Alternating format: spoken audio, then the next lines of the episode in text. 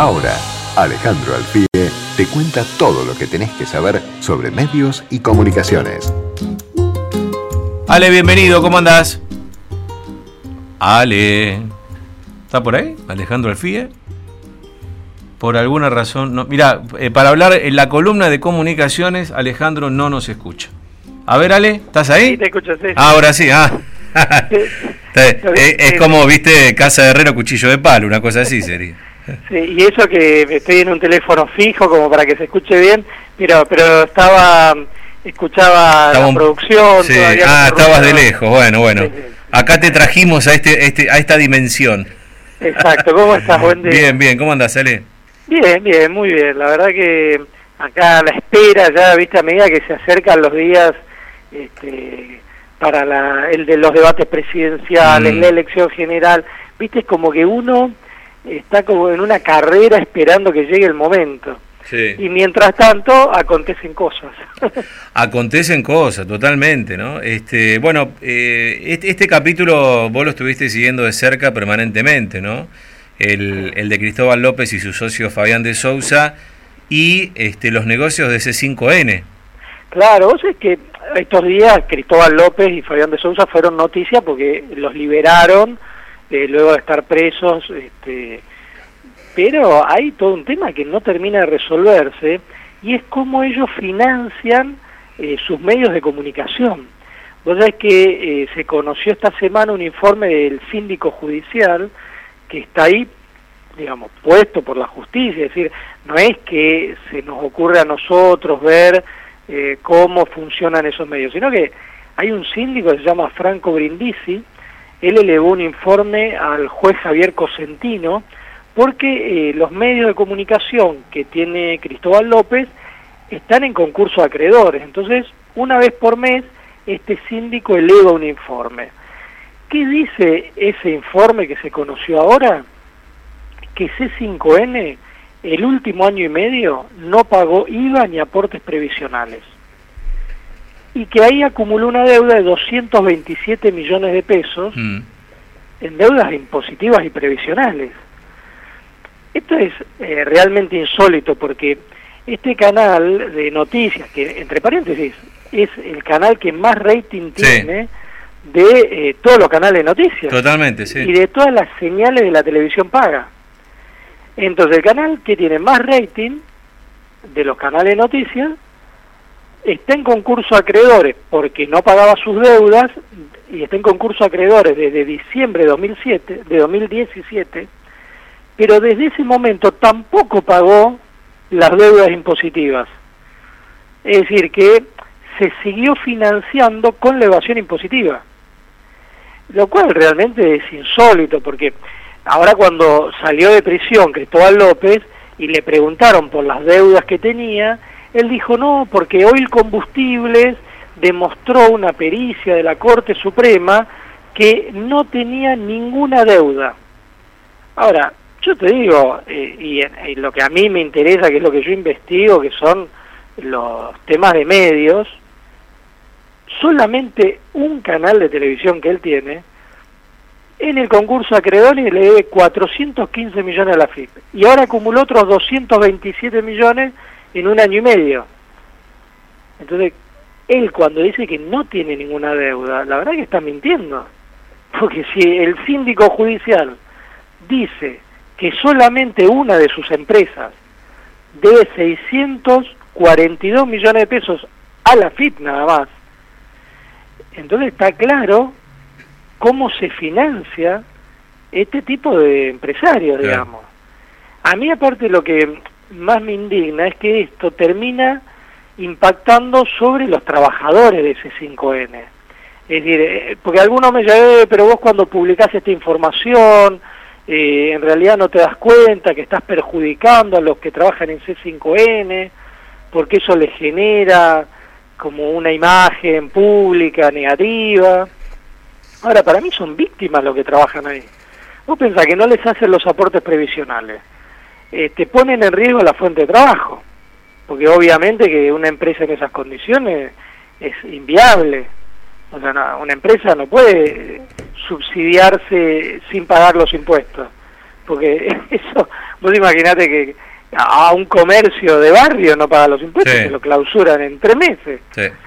Entonces, a mí me parece que en ese sentido hay que, hay que señalarlo esto. Mira, cuando Cristóbal López compró C5N a Daniel Haddad en el año 2012, los empleados cobraban en fecha, tenían los aportes, podía haber algún problema, pero no esto. Digamos que ni siquiera paguen el IVA. Es decir, es realmente insólito. Y cuando yo lo escuchaba a Cristóbal López decirle a Mercedes Ninzi que él no tenía ninguna deuda, que inclusive decía que a Tinelli le había pagado todo el dinero, que no tenía ninguna deuda con Tinelli, lo cual también es falso, porque él parte de la, de la compra que hizo de Ideas del Sur no se la pagó todavía. A mí, ¿sabes que Me parece que se da acá un fenómeno parecido al que le endilgan también al, en su momento, ¿no? Al, al grupo Clarín. Sí. ¿Y qué es esto? ¿Te acordás de Chacho Jarolaski que decía Clarín te ataca como este como empresa y se defiende como, como medio? Sí. Bueno, yo creo que ese 5 termina siendo lo mismo. Porque se acomoda los huesos como empresa y cuando la atacan dice que es un ataque contra la libertad de expresión. Lo mismo. ¿Me explico? Claro, pero en el caso de Clarín, no tiene eh, hacia sus trabajadores no, no, una política de evasión impositiva. Te digo la estrategia, no, claramente. ni, ni siquiera evade impuestos, digamos. Te estoy, diciendo cómo un grupo económico con medios, cómo puede trabajar su estrategia buscando posicionarse como grupo económico y después cuando se siente atacado, bueno, puede aducir cuestiones de libertad de expresión, libertad de prensa. C5 lo está haciendo. Es que aparte es insólito porque son los dos empresarios que acaban de salir de la cárcel mm. por hecho de corrupción. Entonces, salen de la cárcel y en vez de reconocer, bueno, tenemos una deuda, vamos a ver cómo lo vamos a resolver, o asumir este, esta situación, que es pública y que está comprobada en sede judicial, eh, salen diciendo que ellos no tienen nada que ver, que en realidad los están atacando, que eh, no tienen ninguna deuda, que pagan absolutamente todo, eh, lo cual es, completamente falso. Y además que a mí la sensación que me da, porque ellos cuando compraron C5N y otros medios de comunicación, incluyendo la productora Ideas del Sur, que era de Tinelli, y la quebraron, porque hay que decir también eso, hay que quebrar una productora que hace showmatch digamos, no es fácil eso. No, no, sí, sí, sí, como chocar la calecita, digamos. Pero claro, entonces eh. ellos compraron medios, los vaciaron eh, y los vaciaron de esta manera, no pagando impuestos, no pagando los aportes previsionales, empresarios que son millonarios, porque ellos tienen eh, casa por todos lados, helicópteros, aviones tienen, aviones personales. Entonces, mientras ellos son hipermillonarios, hacen que sus empresas estén vaciadas con esto de la evasión impositiva, no pagar los aportes previsionales. Entonces a mí lo que me parece que ahí hay un mecanismo que hay que señalarlo, ¿no? De estos empresarios que llegaron al sector de los medios de comunicación, llegaron por la ventana en el año 2012, que compraron medios también a través de la evasión impositiva, porque ellos no pagaban los impuestos del combustible y de ahí nos pagaron 8 mil millones de pesos en impuestos y con esa plata compraron medios de comunicación compraron no solo C5N, sino todas las radios que eran de Haddad, compraron Ideas del Sur que la quebraron, compraron el diario Buenos Aires Herald que lo quebraron, un diario que tenía más de 100 años de historia, era el único en inglés y lo quebraron, compraron ámbito financiero, un montón de medios de comunicación, pero los ponen en riesgo con esta política de evasión impositiva y compraron esos medios también para ponerlos al servicio de lo que se da en llamar el relato kirchnerista. Es decir, para ponerlo al servicio de un partido político, pero a costa de, eh, de todos nosotros, porque lo financian finalmente con la plata de los impuestos que tendrían que estar pagando.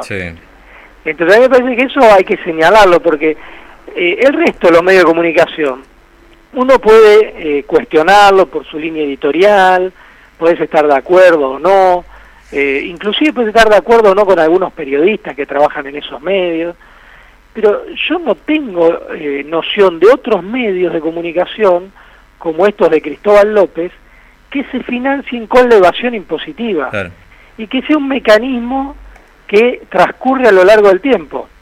Es decir, que sigue existiendo al día de hoy, a pesar de ser una empresa que entró en concurso de acreedores hace ya dos años atrás.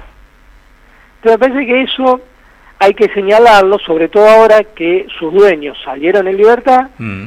y dicen que ellos no deben absolutamente nada. Bueno, este, muy, muy contradictorio, por cierto, ¿no? Sí, sí, a mí me parece que hay que señalarlo porque cuando uno ve esos medios de comunicación y, y vos podés estar de acuerdo o no, pero financiarse con la evasión impositiva mm. realmente en un país que está eh, muy complicado económicamente y siendo empresarios hipermillonarios, la verdad que no hay nada que justifique eso. Así que a, mí me parece que hay, que señalarlo. Y, lo otro, vos sabés que respecto a, a C5N, y ya entrando quizá en el tema de, los contenidos y a nivel de, la línea política, sabés que me decían que ellos ahora se están acercando más a Alberto Fernández mm. y tratando de despegarse políticamente de Cristina Kirchner. Hay, hay una interna ahí política que empezó a surgir en estos últimos meses. Sí que nosotros mencionamos algo cuando echaron a Víctor Hugo Morales, viste, en agosto, eh, ahí cuando lo despidieron a Víctor Hugo, eh, se planteó de alguna manera esta situación eh, en el sentido que ellos, los dueños, digamos, los que están ahora manejando el canal, sobre todo el socio de Cristóbal López, Fabián de Sousa, que es quien efectivamente maneja el canal, el día a día del canal, bueno, ellos pretenden tomar un poco de distancia de Cristina Fernández de Kirchner y de la Cámpora y acercarse más a Alberto Fernández. Eh, eso es como un giro, digamos, en su línea editorial que está teniendo el canal, mm. eh, dentro de, sí, una línea editorial alineada con el kirchnerismo, ¿no? Pero así como empiezan a surgir algunos ruidos dentro del frente de todos, mm y que son por ahora ruidos este, por debajo de la mesa, porque en campaña electoral ¿viste? se trata de que no, no trascienda ninguna de las internas que hay, sí. Pero sí se empieza a ver en este medio de comunicación que está alineado con el kirchnerismo, esa interna entre lo que es un alineamiento con Alberto Fernández y tratar de despegarse poco a poco de la cámpora y de Cristina Kirchner. Me parece que en ese sentido es para prestar atención, porque esto seguramente, si gana Alberto Fernández y, se convierte en el próximo presidente, eh, que tiene grandes posibilidades de ocurrir eso, esto seguramente lo vamos a ver una vez que asuman este, el gobierno y eh, empecemos ahí a notar cuáles son las internas. Sí, sí, eso está claro. Sí, en el poder todo se cristaliza. Ahora, charlaba con colegas, ¿no? Estos días las relaciones de Alberto Fernández con los medios, cuando era jefe de gabinete, no eran de las mejores. Eh, nos acordábamos con estos colegas que charlábamos de, por ejemplo, el encono con, con Diario Perfil. ¿Te acordás aquella causa que terminó en la Corte Suprema? Claro, a ellos le quitaron la publicidad eh, oficial. Con, con, Alberto Fernández, jefe de gabinete. Sí, sí, y, recuerdo, sí, sí, sí, y recuerdo perfectamente eh, incluso las, las llamadas telefónicas de Alberto Fernández. O sea, viste, pasa el tiempo, esas cosas se olvidan. Eh, ese espíritu chinchudo de Alberto Fernández en Twitter, que conoció el mundo digital en estos años que pasaron, eh, se olvida que antes de las redes sociales, este, Alberto Fernández era un tipo de un trato áspero, ¿no? Digo, Sí, claro. lo que pasa es que después... Lo juzgo por la investidura, ¿no? Digo, después en la vida personal que haga lo que quiera. Yo digo, cuando era jefe de gabinete. No estoy hablando de censura ni nada por el estilo. ¿eh? Digo, bueno, fue el que le levantó el programa a Víctor Hugo Morales. Bueno, por eso digo, ya, ojo, ¿no? Digo, a ver, Alberto es el bueno, Cristina la mala, ¿viste? Yo esa, esas, esos cuentos de chico no los compro nunca. Nada, nada. Nunca. Lo que pasa es que en comparación con lo que vino después, con el gobierno de Cristina Fernández de No, no, está claro, está claro. Pero, ¿sabes qué pasa? Puede ser presidente, que no es lo mismo que ser jefe de gabinete. En un, en un régimen presidencialista como el nuestro, es una diferencia. Y te digo más, hoy día los medios de comunicación le tienen temor a Alberto eh, Fernández. por eso te digo, yo eh, ya desde hoy se cuidan muchísimo con Alberto Fernández. No, a ver, un tipo muy afable en el trato cuando lo entrevistás. pero bueno, una cosa es charlar, otra cosa es gobernar. ¿eh? Eso son, son cosas distintas. Y lo que vos decís está bueno recordarlo. Sí, porque en esa época, yo me acuerdo que inclusive en un momento lo escrachó a Claudio Saboya por ejemplo. había hecho una investigación muy importante con el tema de medio ambiente y salió a escracharlo públicamente cuando Claudio Saboya, la investigación que había hecho en Carín, era correcta y se demostró todo lo que había publicado Claudio.